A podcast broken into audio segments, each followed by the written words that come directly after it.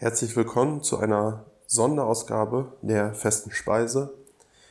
Wir werden äh, den, die Auslegung des Römerbriefes für circa ein Jahr lang pausieren, weil in dieser Zeit Adrian Jotta dann den Glaubenskurs auf festen Grund, äh, Grund gebaut mit uns durcharbeiten wird.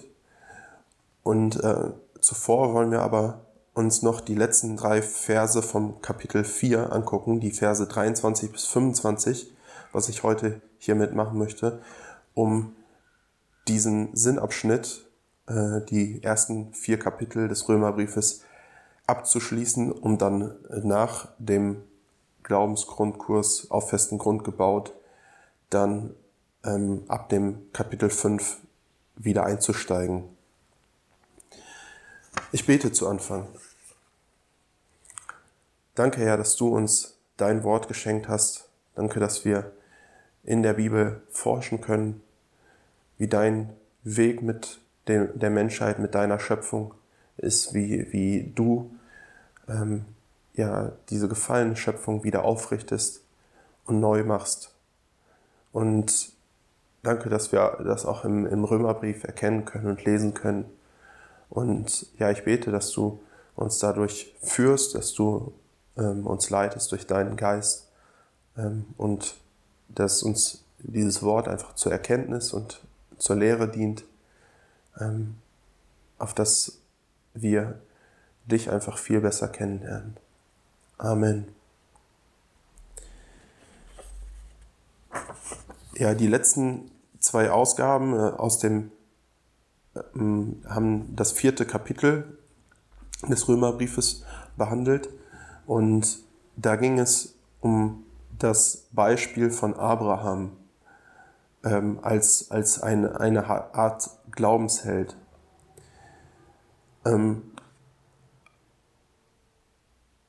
in der Kern von, von den ersten vier, vier Kapiteln im Römerbrief ist die Aussage, dass ähm, Gottes Gerechtigkeit aus Glauben äh, geht äh, gilt. Dass Gott seine Gerechtigkeit aus Glauben offenbart hat. Und das finden wir in Römer 1, Vers 16 bis 17. Denn ich schäme mich des Evangeliums von Christus nicht, denn es ist eine Gotteskraft zur Errettung für jeden, der glaubt, zuerst für den Juden, dann auch für den Griechen. Denn es wird darin offenbart, die Gerechtigkeit Gottes aus Glauben zum Glauben. Wie geschrieben steht, der Gerechte wird aus Glauben leben. Wir haben in der Beschäftigung mit diesen äh, Kapiteln äh, gesehen, dass der Glaube ähm, den Zugang zu Gottes Gerechtigkeit ähm, bietet und dass jeder Mensch ähm, von seiner eigenen Ungerechtigkeit gerettet werden muss, dass, es, dass jeder dessen bedürftig ist. Und ja, jetzt im Kapitel 4 wurde Abraham als Beispiel dafür herangebracht, äh, dass ähm, er durch den Glauben errettet worden ist. Und die Verse 23 bis 25, mit denen wir uns heute beschäftigen wollen, die äh, wenden das Ganze auch nochmal für uns an, was wir vorher von Abraham gelernt haben. Ich lese die Verse 23 bis 25. Es steht aber nicht allein um seinetwillen, also um Abrahams Willen, geschrieben, dass es ihm angerechnet worden ist, sondern auch um unsretwillen, denen es angerechnet werden soll, wenn wir an den glauben, der unseren Herrn Jesus aus den Toten auferweckt hat. Ihn, der um unserer Übertretung willen dahingegeben und um unserer Rechtfertigung willen auferweckt worden ist.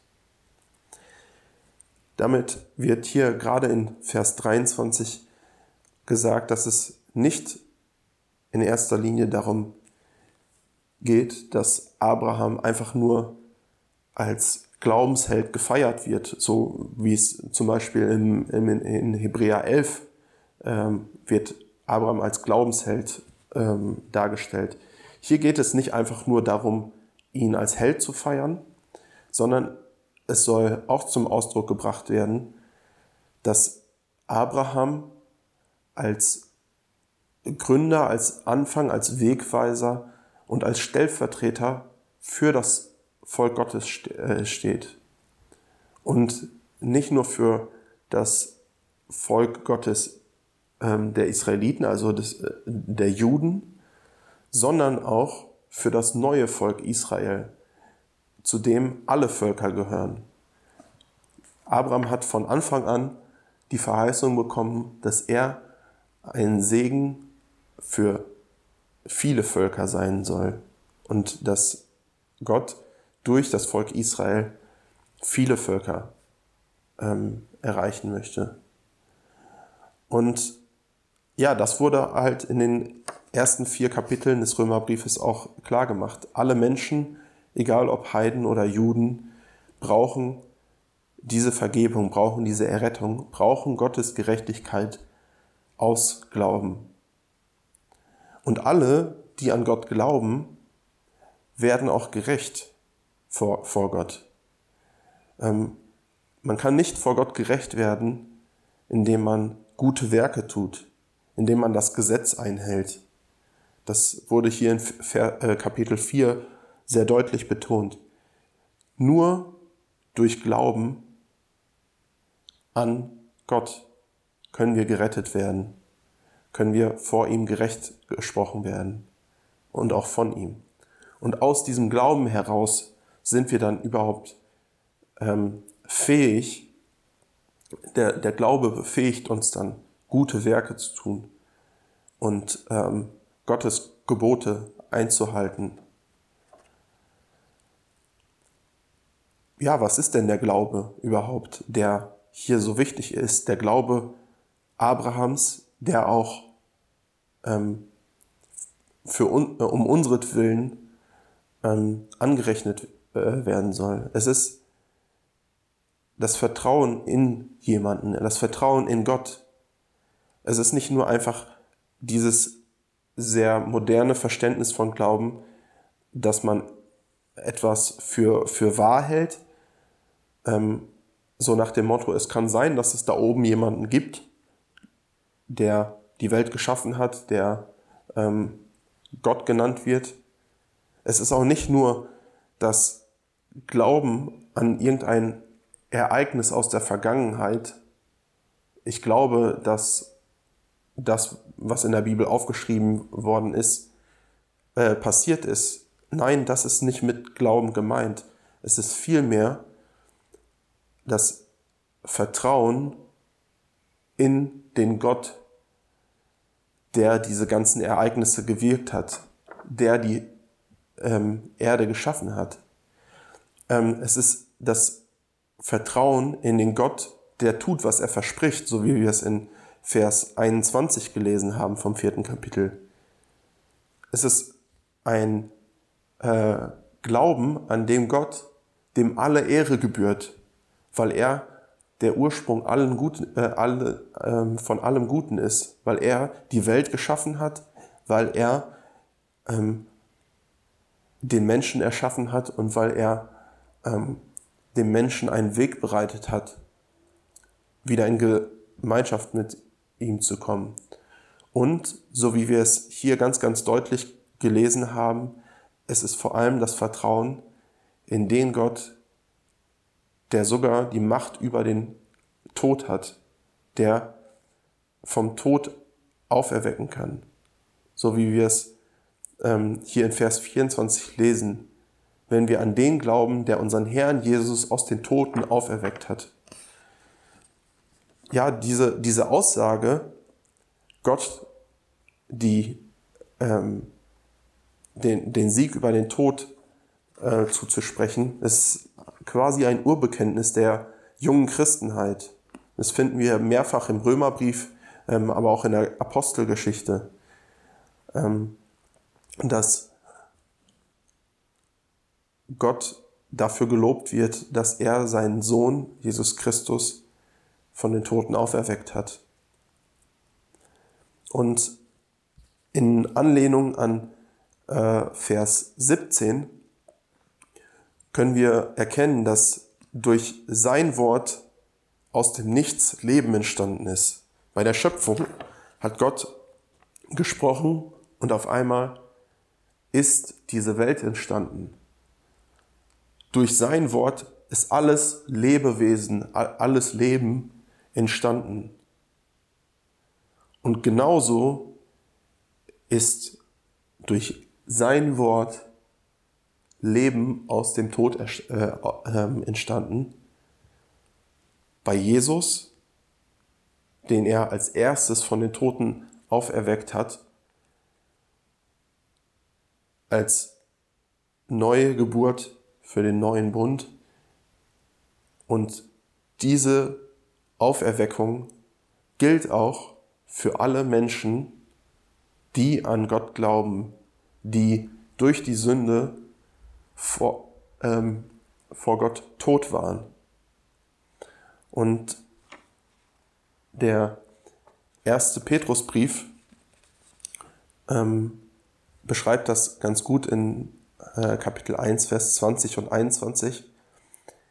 Er war zuvor, äh, zuvor ersehen vor Grundlegung der Welt, also er Jesus, aber wurde offenbar gemacht in den letzten Zeiten um euretwillen, die ihr durch ihn an Gott glaubt, der ihn aus den Toten auferweckt und ihm Herrlichkeit gegeben hat, damit euer Glaube und eure Hoffnung auf Gott gerichtet sei. Jesus ist dafür gestorben und von den Toten wieder auferweckt worden, damit unser Glaube und unsere Hoffnung auf Gott ausgerichtet ist. Damit wir alle unsere Hoffnung auf Gott ausrichten und setzen und damit er, äh, damit, damit wir unseren Blick komplett auf Gott äh, richten können. Und äh, so schreibt ähm, Paulus hier in diesen Versen, dass dieses Beispiel von Abraham nicht einfach nur um Abrahams Willen ist, sondern es ist um unseren Willen aufgeschrieben. Und da schließt Paulus sich mit ein, ähm, da schließt er die Gemeinde ähm, in, in Rom ein, da schließt er alle Nachfolger Jesu Christi ein, egal ob es Heidenchristen waren oder Judenchristen. Und damit schließt er auch uns mit ein. Wenn wir Jesus nachfolgen, wenn wir je, an, an ihn glauben, schließt er da auch uns mit ein. Das alles wurde für uns mit aufgeschrieben. Und Vers 25 schließt diesen Sinnabschnitt, dieses Kapitel, ähm, mit einem Bekenntnissatz, der nochmal das alles bestätigt und zusammenfasst.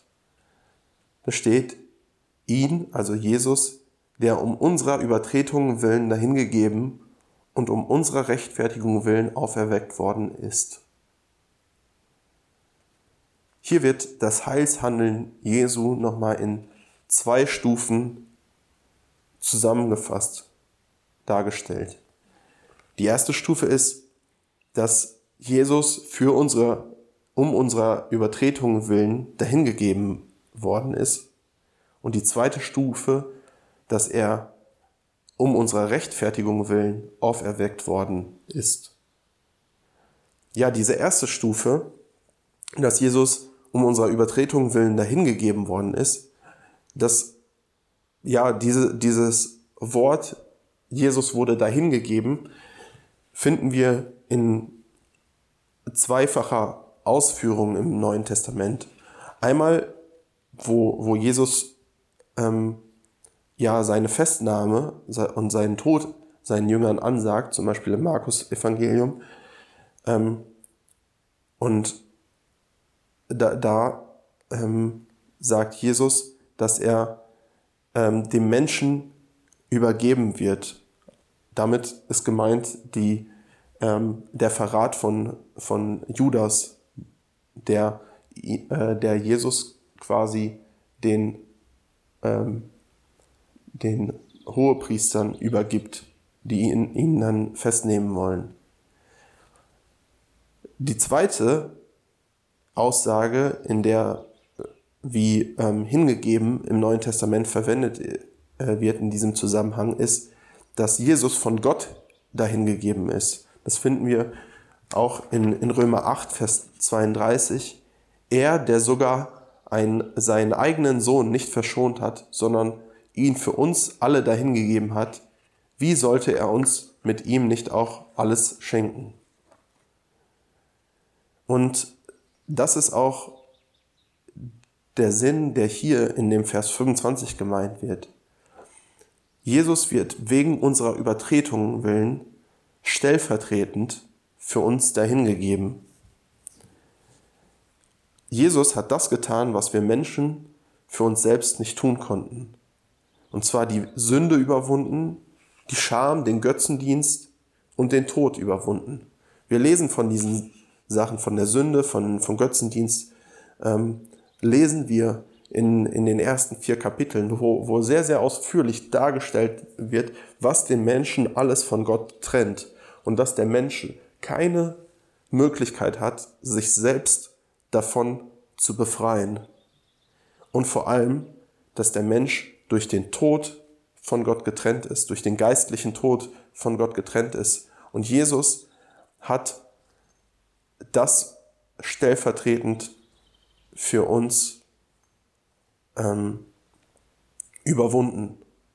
Er hat das Ziel erreicht, er hat das Ziel des ganzen Heilsplanes Gottes ähm, erreicht, um uns mit Gott zu versöhnen. Gott macht seinen Sohn zur Sünde, so steht es in 2. Korinther 5, Vers 21. Denn er hat den, der von keiner Sünde wusste, für uns zur Sünde gemacht, damit wir in ihm zur Gerechtigkeit Gottes würden.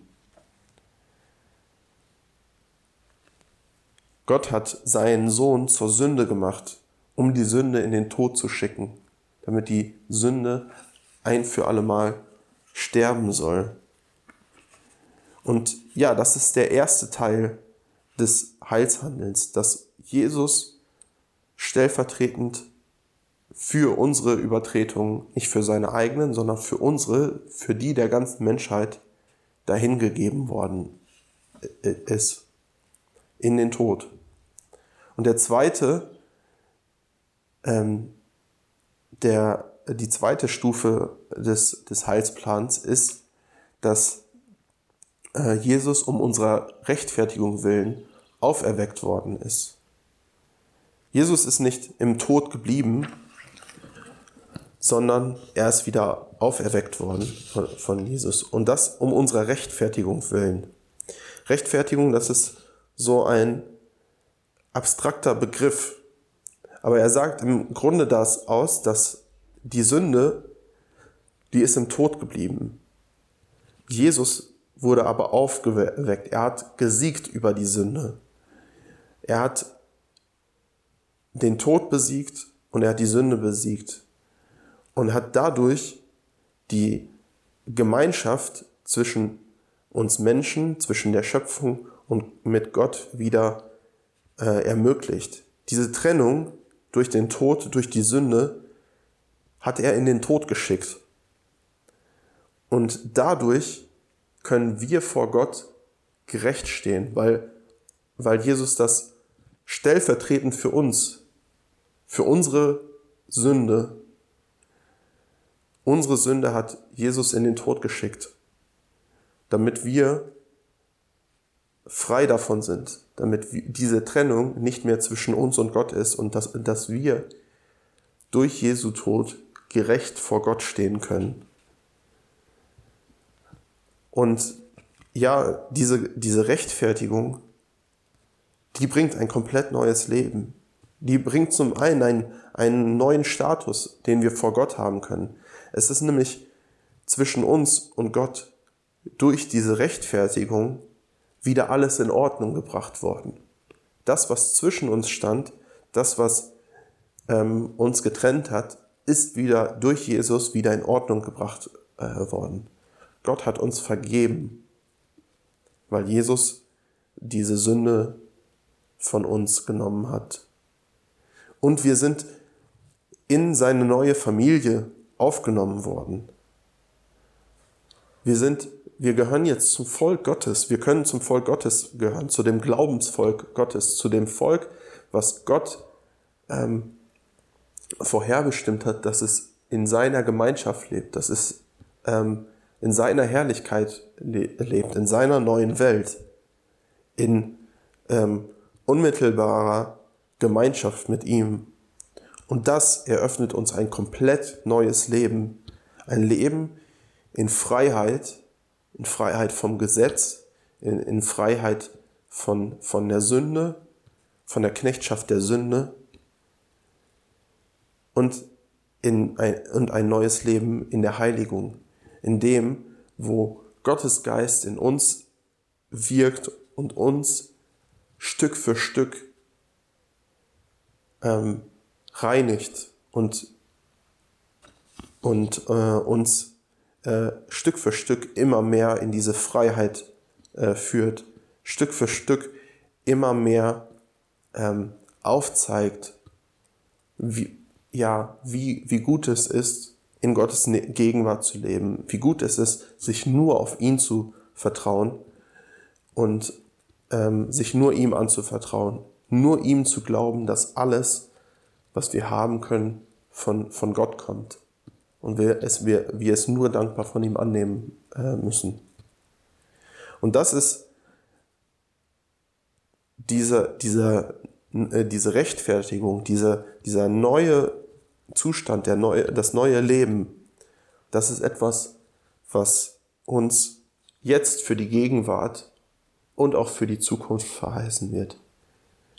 Natürlich haben wir manchmal das Gefühl, dass, aber wir sind doch immer noch Sünder. Wir, wir sündigen doch immer noch. Ja, der Prozess der Heiligung ist ein lebenslanger Prozess und er kommt erst ähm, zur Vollendung, wenn wir ähm, ja, mit, mit Gott vereint äh, worden sind, wenn, wenn Jesus wiederkommt.